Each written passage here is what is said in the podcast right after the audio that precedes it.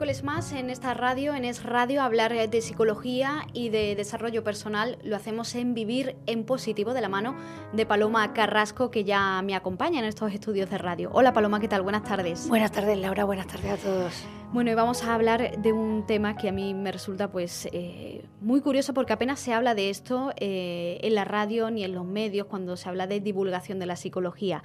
Vamos a hablar en concreto de todo lo que tiene que ver con ese abatimiento después de un periodo de fuerte ansiedad. Paloma lo describía algo así como que a veces después de la tempestad no llega la calma.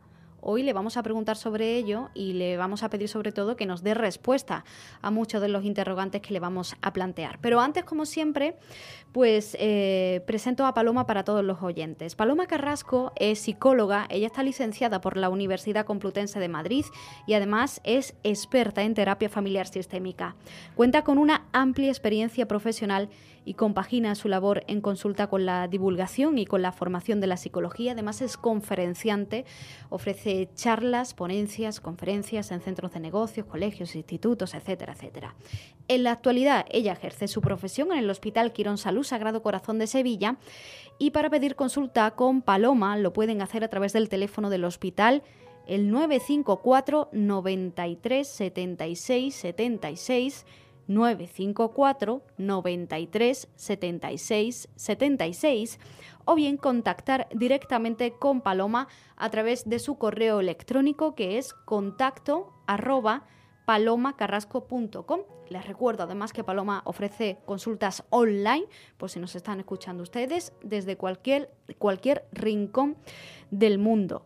Paloma, entramos en materia. A mí me gusta hablar cuando explicamos un poco cómo funciona nuestra mente, cómo funciona nuestro cerebro. Me gusta para entenderlo yo misma, ¿no?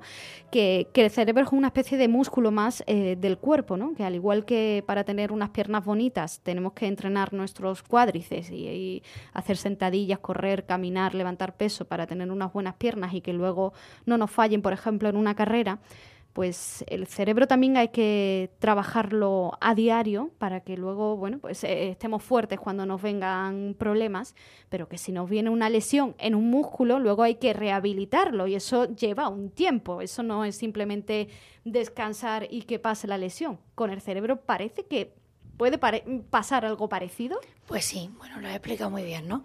Eh, esto de que hemos hablado de la salud mental, ¿no? El cerebro, todo lo relacionado con nuestra mente, con la inteligencia emocional, con nuestro estado de ánimo, em, se va trabajando desde, bueno, desde, iba a decir desde nuestro nacimiento, y muchas veces incluso de eh, un bebé dentro de, dentro de la barriga de su madre ya está, mm, bueno, sintiendo muchas cosas, ¿no? Y experimentando muchas cosas. Entonces, es algo que vamos trabajando, eh, para bien o para mal, a veces descuidando, otras veces perjudicando, pues con malos hábitos, em, con enseñanzas que son a lo mejor negativas, con arrastrando ciertos problemas, incluso traumas, ¿no? Hemos dicho muchas veces, pero en cualquier caso es verdad que es recuperable, ¿no? Qué bonito que, este tema, que lo abordaremos más adelante, em, cuando hablemos de neuroplasticidad, que tenemos ahí una sorpresa bonita para mm. los oyentes. Em, bueno, pues es verdad que se recupera eh, la mente em, y podemos, y de hecho para eso también está la terapia, ¿no? No solo para comprender qué le está pasando a una persona, sino sobre todo para, para recuperar a esa persona, ¿no? Para que se sienta mejor y pueda, pueda tener una vida normal y sentirse mucho más liberada y mucho mejor. Entonces, cuando ha pasado algo, y a veces pasan, claro que pasan cosas por nuestra vida, problemas, situaciones que nos hacen sufrir, pues normalmente no es de un día para otro el sentirnos completamente bien. Es decir, eh, es muy importante que se entienda, porque yo no, no estoy hablando de cómo de larga o cómo tiene que ser una terapia. En esto, además, todos los pacientes que me escuchan, que que son muchos que me consta, saben que de hecho yo trabajo de una manera un poco especial en la consulta, eh, bueno, algún día hablaremos de eso también, que es que no hago terapias largas con los pacientes, por, una serie de motivos.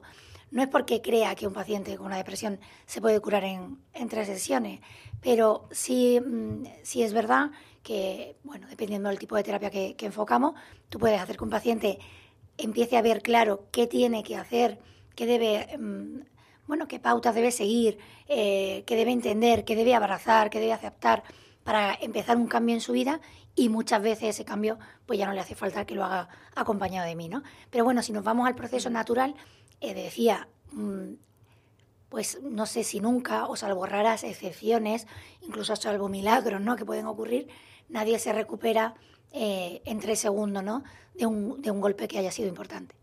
Y por tanto, efectivamente, hay un proceso de recuperación en el que tenemos que poner de nuestra parte. Tú dices una frase que, que, a mí me ha gustado mucho, eh, eso de que después de la tempestad no siempre llega la calma. Pues sí, pues mira, como soy tan simbólica, hace, no, hace mucho tiempo, precisamente hablando con un paciente, em, que él no entendía lo que le estaba pasando, es un paciente con un, con un cuadro de ansiedad importante, que, em, que, tras varias sesiones ya se encontraba bastante mejor, sentía que gestionaba mejor las crisis de ansiedad, que las tenía, em, bueno, no sé si más controladas, pero desde luego al entenderlas mejor y tener además herramientas, pues ya no le agobiaba, ya no estaba tan limitado por esa ansiedad y de hecho la ansiedad había reducido. Pero eh, me explicaba que, mm, que, sin embargo se sentía, se sentía raro, ¿no? Una sensación, pues eso, de abatimiento, de tristeza, de, bueno, como si tuviera pasado un camión por encima y, y tienes una sensación de flojera, ¿no? De, cómo me levanto. Y yo le decía que, que me parecía completamente natural y normal. Eh, y, y, hablando con él, ¿no? De intentar explicárselo, fue cuando se me ocurrió esa frase, ¿no? O sea, después de una tormenta es verdad que decimos esa frase, ¿no? Porque llega la calma, es verdad que las tormentas todas pasan, antes o después, y antes o después la calma se recupera. Pero quizá es verdad que no se habla de cómo es esa recuperación. Es decir, generalmente las tempestades, las tormentas, eh, si han sido importantes, si han sido grandes, han ocasionado daños y destrozos. Eh, y es inevitable. Y además, evitarlos, o sea, poner un dique de contención ante una tormenta, normalmente no sirve de nada. Sirve para que esa tormenta aún cobre más fuerza eh, en su recorrido, ¿no? Entonces, es muy, muy importante que entendamos que no pasa nada, o sea, que eso de sentirse así, bueno, pues si lo visualizamos desde este ejemplo, sería como asomarse por la ventana después de haber pasado un tornado, ¿no? Una tempestad o una tormenta y ver el gran destrozo ocasionado, ¿no? Lo vemos muchas veces.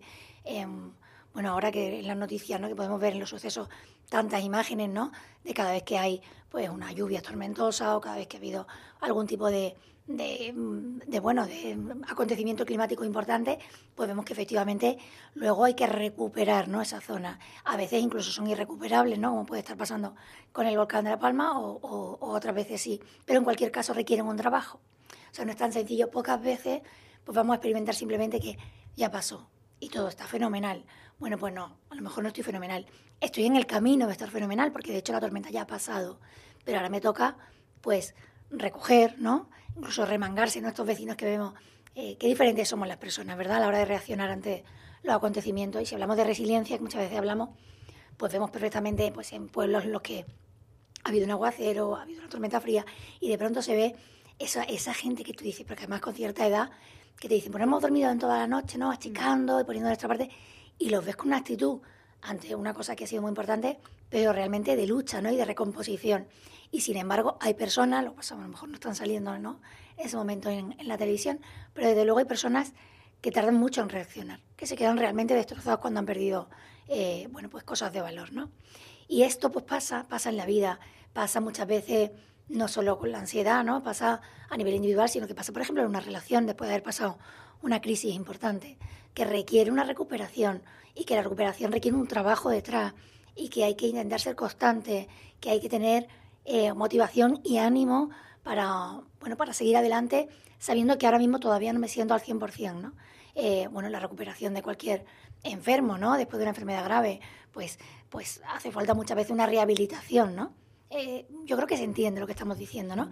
Que no hay que asustarse y que hay que darle normalidad y que por supuesto hay que acudir si hace falta a terapia, eh, si uno siente ese vacío, ¿no? esa sensación, como he dicho antes, de que un camión te ha pasado por encima y bueno, sí, ahora pasó la ansiedad, eh, me siento, digamos, menos asustado porque la ansiedad da mucho miedo muchas veces, me siento, me siento, hace sentir no bloqueado, sentimos que eso ya ha pasado, pero también siento que me he quedado sin fuerza. He luchado tanto, ¿no? He peleado tanto con esa ansiedad que me he quedado pues totalmente abatido. Hablamos además eh, de síntomas físicos, ¿no? Eh, tú hablabas antes de, una sensación de cansancio. Sí, sí, sí. O sea, bueno, a ver, mm, eh, la mente y el cuerpo están tan relacionados, somatizamos tanto, ¿no? Que, que, experimentamos dolencias físicas que interpretamos y que también pueden ocasionarnos luego una dolencia psicológica y al revés, ¿no? O sea, esto mm, ni siquiera hace falta saber cuál ha sido primero, ¿no? Pero, pero siempre pasa. Yo puedo sentir mm, un abatimiento físico y que sea más psicológico que físico, eh, y pero experimentarlo en forma de, de bueno, pues de cansancio. Eh, la apatía que, hay detrás de muchísimas personas que están deprimidas, por ejemplo, eh, que sienten esa sensación de es que no puedo, ¿no? no me da el cuerpo para salir a la calle. Bueno, no digo que no sea real, claro que es real, sienten eso, ¿no? Y están pensando que es eso. Lo que pasa que es la pescadilla que se muerde la cola. O sea, el estado de ánimo está tirando de tu cuerpo hacia abajo. Tenemos que conseguir desde siempre el reconocimiento de las emociones, ¿no? Hemos dicho muchas veces que no podemos contradecirnos, que las emociones negativas también hay que abrazarlas, hay que dejarlas pasar, hay que invitarlas a entrar. Lo que no debemos, no es como las buenas visitas. Tengo un amigo que siempre dice, tú te juntas con amigos, te juntas con, o vas a ver a tus padres a su casa y más de tres, cuatro días es bueno que no, no duren, ¿no? Porque la cosa se empieza a poner. Bueno, pues con las emociones negativas podríamos usar ese ejemplo, ¿no? Tú las invitas a entrar porque hay que, hay que comprenderse y hay que abrazarse, pero luego decimos, bueno, ya está bien, ¿no? No voy a seguir lamentándome. Y llega el momento de hacer algo. Entonces, yo siento que las piernas no me van a acompañar pero a lo mejor si pido ayuda y le digo a alguien que me acompañe, veo cuando voy a la calle, aunque me ha costado un esfuerzo enorme, una vez que estoy en la calle experimento que ha merecido la pena. Entonces probablemente para la segunda estoy más preparada y tengo más ganas. Em, dejarse engañar por esa falta de, ganas, de fuerzas em, y sobre todo entrar en ese círculo vicioso de no salir de casa, no hacer nada, bloquearme, em, bueno, normalmente no hace más que empeorar la situación. Ese abatimiento del que hablabas, Paloma, puede desembocar en algunos casos en una depresión. Sí, sí, sí. De hecho, el cuadro ansioso depresivo, yo cuando, cuando alguien viene y tiene, le han dado una baja y tiene una baja médica, pues yo no sé, pero en el, eh, cuando es una baja psicológica, yo no sé si en el 60, incluso en el 70% eh, lo que tiene diagnosticado es un cuadro ansioso depresivo, ¿vale? Porque, porque muchísimas veces van de la mano.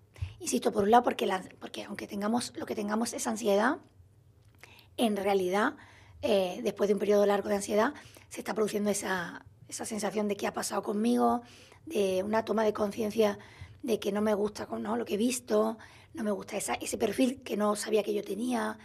Luego, además, si se ha hecho un trabajo, eh, no solo, yo por lo menos no, no cuando trabajo la ansiedad, no solo doy herramientas para gestionar la ansiedad, es muy importante, pero creo que no es lo más importante. Lo más importante es comprender por qué le ha hecho falta a tu cuerpo experimentar esa ansiedad.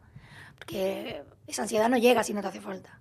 Entonces, bueno, em, hay, que, hay que tratar de entender cuál es la situación, em, cuáles son las heridas, cuáles son los, agujeros, ¿no?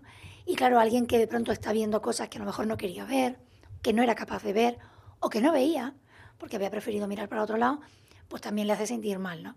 Entonces van muy de la mano y es muy normal que uno se sienta mal.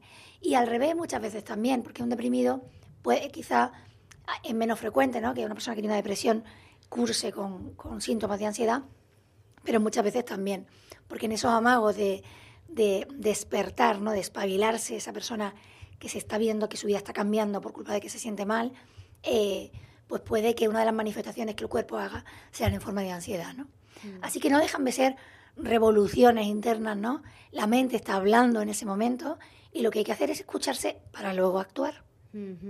Claro, porque aquí lo que pasa es que eh, la persona entiende que ha tenido un destrozo, ¿no? E, esa palabra que, comentabas antes, la persona ha tenido un destrozo, un trauma, un fuerte periodo de ansiedad que ya no está, que ya ha pasado, pero aún así no termina de, de sentirse bien la cosa aquí es que, no entendemos que aunque haya pasado esa tormenta, eh, bueno, no está eh, el sol saliendo todavía, ¿no? Todavía nos queda bastante, ¿no? Claro, la clave es esta que hemos dicho. Hay que, hacer un trabajo más profundo para entender, insisto, por qué hemos tenido esa ansiedad.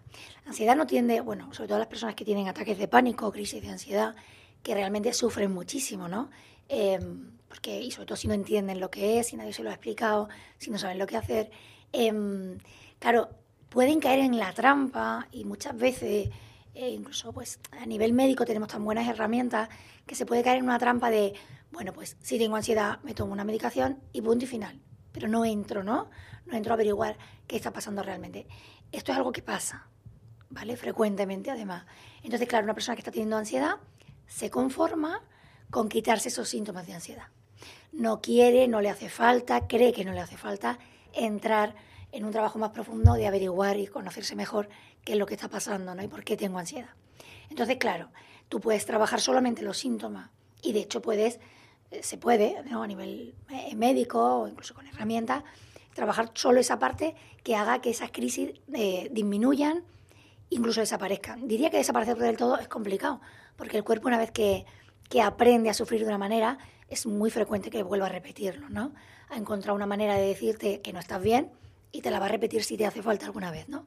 Pero bueno, es verdad, el paciente se siente mejor y dice, ah, ya se me ha pasado, ¿no? Me encuentro mejor y ya está. Claro, si no trabaja la causa que ha desencadenado esa ansiedad, eh, ese motivo va a seguir ahí y por lo tanto eh, tu vida no está bien. O sea, había algo que tenías que arreglar que no estás arreglando, con lo cual eh, antes o después va a volver a dar la cara en forma de, ansiedad o en forma de otra cosa. Son esos, mm, o sea, por un lado están los destrozos que producen ansiedad y por otro lado estamos diciendo ahora esa causa, ¿no? Que hace que, que hayas tenido, que hayas sufrido, ¿no? O que justifique ese trastorno de ansiedad. Las dos cosas hay que trabajarlas. Eh, ponme un ejemplo práctico para que entendamos todos eso que estás diciendo, que lo has dicho antes, además muy clarito, eso de hay que escuchar a nuestro cuerpo. ¿Eso cómo se hace? Bueno, para empezar dedicándole un tiempo, ¿no? Eh, es muy importante que, que, sepamos, que encontremos la forma adecuada de expresar lo que nos pasa. Eh, y bueno, las personas no podemos dejar de sentir, no sé cómo explicarte, somos eh, seres emocionales, sentimentales, que el impacto de lo que nos va sucediendo, de lo que nos dicen, Em, deja una huella y, nuestro cuerpo reacciona. Algunas veces reacciona de una manera más inconsciente y otras veces más consciente. Es verdad que hay gente como, bueno, quizá llamada ¿no? más emocional y menos emocional, ¿no? Pero todo el mundo eh, siente y padece, ¿no? Ante, ante lo que le sucede. Escucharse solamente detenerse, quizá, ¿no? A ver cómo estamos, ¿no? El otro día también hablaba en una terapia de pareja de esto tan bonito, ¿no? No sé si me lo dije en la radio, de, cuando las parejas empezamos y decimos esto de, mm, ¿tú cómo crees que estamos? ¿Cómo nos ven, no? Mm. Eh, y, fíjate, ¿no? Parece una cosa ridícula, pero en realidad se está creando una conversación en la que los dos van a poner sobre la mesa cómo le está haciendo sentir el otro, cómo de cómodos están, dónde quisieran avanzar, ¿no? Eh, bueno, estamos haciendo explícito una serie de, de sentimientos, de deseos muchas veces, que hace falta hacer explícito para que el otro los conozca, porque si no, no es fácil ¿no? entrar en el interior del otro. Bueno, pues con uno mismo pasa igual. Podríamos preguntarnos de vez en cuando cómo estamos, ¿no? cómo nos sentimos. A veces nos vemos nerviosos y decimos que estoy muy nervioso. Pero bueno, ¿y por qué estás nervioso? ¿Qué te está faltando en tu vida? ¿Qué estás echando de menos? ¿Qué nunca has tenido pero que deberías tener? ¿no? La calidad de tus relaciones, la calidad de, de tu trabajo, la calidad de tu vida, ¿no? Cómo estás viviendo, cómo... Eh, bueno, yo siempre me voy al cómo nos levantamos y cómo nos acostamos, porque me parece una manera muy práctica de trabajarlo, ¿no? ¿Cómo te levantas? ¿Con qué espíritu te levantas? ¿Con qué espíritu te acuestas? ¿Qué es lo último que sueles pensar si, no, si has caído en la trampa de, llevar una temporada acostándote siempre dándole vuelta a tus problemas? Pues eso no es muy positivo que digamos. Eh, vamos a intentar acostarnos, por ejemplo, agradeciendo, ¿no? Teniendo un ejercicio de agradecimiento de las cosas buenas y bonitas que hemos tenido ese día. Vamos a levantarnos eh, eh, con un espíritu de superación, eh, encontrando la motivación de nuestra vida, el propósito.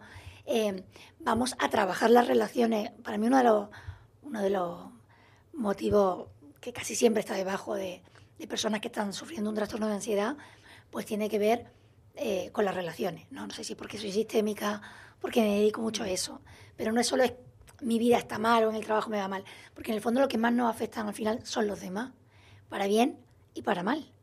Entonces, pues a lo mejor tenemos cosas que mejorar con un hermano, con un padre, con tu compañero de vida, con tus hijos, ¿no? Está viendo un atasco, no lo estamos queriendo ver, no estamos queriendo entrar, creemos que no es importante, que no tenemos tiempo, eh, miramos para otro lado, como he dicho antes, y el cuerpo que sabe mucho eh, que es como si, o sea, nosotros no podemos dejar de funcionar.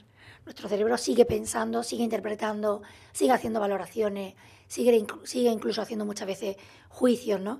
Y entonces de pronto mm, él por su cuenta llega a la conclusión de que no me gusta la relación que estás teniendo con fulanito. Y tú has querido mirar para otro lado y que no, como que no estaba pasando, ¿no? Y entonces el cuerpo te lo, te lo hace ver si no eres capaz tú de verbalizarlo. Verbalizar es una cosa maravillosa. O sea, encontrar las palabras eh, para explicarnos a nosotros mismos, porque los pensamientos tienen forma de lenguaje, y a los demás para que nos puedan ayudar, para compartir nuestro dolor. Eh, encontrar las palabras adecuadas que, que nos hagan entendernos eh, es maravilloso. Es una de las cosas más sanas que debemos poder hacer y de hecho que se deben trabajar desde la infancia. Cuando no lo hacemos, decía, pues el cuerpo se va a encargar de hacértelo ver de alguna manera.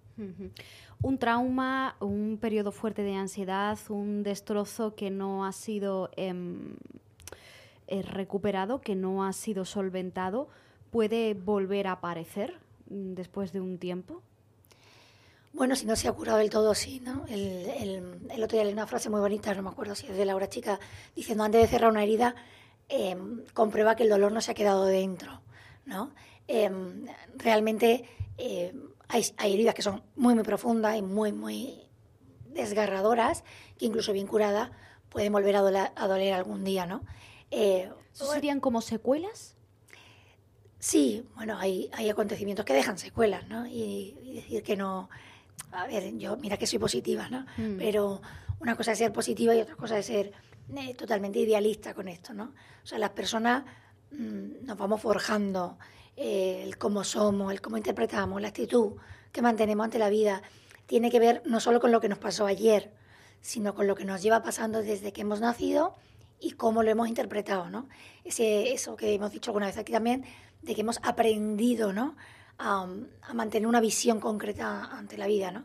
Entonces, claro, por mucho que trabajemos, no sería raro, ¿no? Que, que, esa huella o esa secuela, ¿no?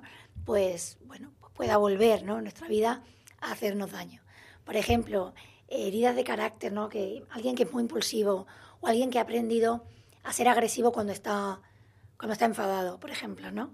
pues lo puede trabajar, puede experimentar mucha mayor paz, puede experimentar que hablando, como he dicho antes, exteriorizando con palabras lo que me pasa, pues todo se suaviza. Puede aprender que mm, cuando pido perdón a alguien, en vez de eh, hacer como que no ha pasado, ¿no? Eh, pues se produce una, una, corrección, un tratamiento de esa herida mucho, mucho mejor. Pero aún así, si, si yo quiero a alguien, soy yo esa persona ¿no? agresiva, cuando, cuando siento rabia, em, tengo, que, tengo que tener compasión, o sea, tengo que saber que no es de extrañar que si el día de mañana por descuido, porque muchas veces la vida corre mucho y nosotros corremos y hemos dejado de cuidarnos personalmente, ¿no? Ese autocuidado tan importante. Pues de pronto, en una etapa difícil otra vez de mi vida, em, pues vuelvo a experimentar eso, bueno, pues efectivamente es una secuela. O sea, no podemos pedir ni a nosotros mismos ni al que tenemos enfrente que cambie completamente. O sea, cambiar es posible, es necesario y además es lo suyo, ¿no? Avanzar, crecer. Pero las personas... Em, digamos que somos como somos, nuestra esencia es la que es, y podemos mejorar muchas cosas, pero también tenemos que aceptar lo que somos, ¿no? alguien que es muy nervioso de carácter, pues puede vivir con mucha mayor paz, eh, puede trabajar eso, ¿no? Y de manera que, por supuesto, no sea ansiosa, pero, pero bueno, no sería normal que de pronto se volviera una persona absolutamente tranquila. Bueno, pues, no sé, hay muchas, muchas emociones muy básicas en nuestro, en nuestro temperamento que lo normal es que arrastremos de por vida. Lo que pasa es que desde la inteligencia y desde una actitud correcta, pues podemos mejorarlas. De hecho, debemos mejorarlas para vivir mejor y hacer la vida más fácil a los demás. Paloma, ya para terminar, si te parece, vamos a hacer, pues como siempre te pido, un consejo o unos consejos para intentar abordar todo esto que estamos hablando hoy de la mejor manera posible. Hablábamos de ese abatimiento después de un trauma, después de un destrozo, después de un largo periodo de ansiedad o de depresión. ¿Qué podemos hacer o qué consejo le podemos dar a las personas? Bueno, yo diría que lo primero es eh, como la palabra quizá de las que más uso aquí, que es aceptar la situación. No pasa nada por sentirse mal. Es lo normal y es natural. O sea, hemos sido conscientes de hasta qué punto podemos sufrir por un tema, hasta qué punto esa ansiedad ha sido absolutamente devastadora y, nos hemos quedado tocados, nos hemos quedado mal. Entonces, lo primero es aceptarlo y ese, y ese repetirse no pasa nada, ¿vale? Lo segundo es no dejar que esa sensación acampe ¿no? en tu estado de ánimo. Es decir, habría que remangarse ¿no? hasta los codos y, ponerse a trabajar sabiendo que a veces vamos a necesitar eh, ayuda, sabiendo que tenemos que ser pacientes. yo creo que hay que tener mucho ánimo y mucha esperanza en, que podemos recuperar eh, la situación, pero también saber que no se recuperan las cosas eh, de un día para otro, sino que requiere un proceso. Y entonces, bueno, tener las luces de saber, por ejemplo, siempre acudimos al papel y al lápiz, ¿verdad? Pues de qué, qué, qué podría hacer, ¿no? ¿Qué he hecho yo en mi vida las épocas en las que yo estaba bien? que me hacía sentir bien, ¿no? Esa lista de cosas que me dan vida, ¿no? Lo he dicho alguna vez aquí. ¿Cuáles son las cosas que a mí me dan la vida? Oye, me da vida eh, charlar con mi amiga, las de no sé qué sitio, porque me hacen reír. Eh, me da la vida eh, salir a dar un paseo justo al atardecer y ver cómo va cambiando el, el cielo de color. Me da la vida, entonces, porque cada uno tenemos nuestra lista. Intentar agarrarnos fuerte a esa lista. No dejarnos llevar solo por la falta de ganas, y decir, bueno, ¿qué de, esta, ¿qué de esta lista podría ser lo primero que yo puedo hacer? ¿no? Y luego, por supuesto, pedir ayuda. O sea, las personas que nos quieren eh, están ahí también para sufrir con nosotros. Hay una tendencia muy grande a no querer molestar al otro, eh, a creer como que no, no, tengo derecho a hacer eso, ¿no? O no es bueno. Yo creo que las personas que nos queremos eh, también queremos estar a las malas, ¿no? Y, y bueno, lo que hay que hacer es eso, pedir ayuda eh, y, dejarnos acompañar en ese proceso. Y tener paciencia, insisto, tener paciencia con nosotros mismos, con la situación y no caer en, ser infantiles ¿no? y creer que ya está, ¿no? Ya hemos puesto la mejor intención y por tanto tendría que, que estar todo bien ya. Pues no, las cosas tienen un proceso de recuperación y no pasa nada. Nos quedamos con eso, por tanto. Paloma, muchas gracias. Gracias a vosotros. Y les recuerdo, señores, que para pedir consulta con Paloma Carrasco lo pueden hacer a través del teléfono del Hospital Quirón Salud Sagrado Corazón de Sevilla. Es el 954 93 76 76 954 93 76 76 o bien pueden contactar con ella directamente a través de su página web palomacarrasco.com. Ahí van a encontrar un correo electrónico que es contacto arroba palomacarrasco.com. Bueno, les recuerdo como siempre, ¿eh? si cuando les duele un pie hay que ir al médico, al traumatólogo en este caso, bueno, pues cuando le duele el corazón, el alma, cuando sienten que las cosas no van bien, cuando sienten que están tristes, pues hay que pedir ayuda, ya lo han escuchado lo que decía Paloma Carrasco, hay que ir a terapia. Ya saben que pueden hacerlo, como les digo, con Paloma Carrasco, que ofrece también sesiones online a través de, de Internet, por si nos escuchan ustedes desde cualquier lugar del mundo. Llegamos a la una, información de España y del mundo a la vuelta. Continuamos aquí en Es la Mañana de Sevilla.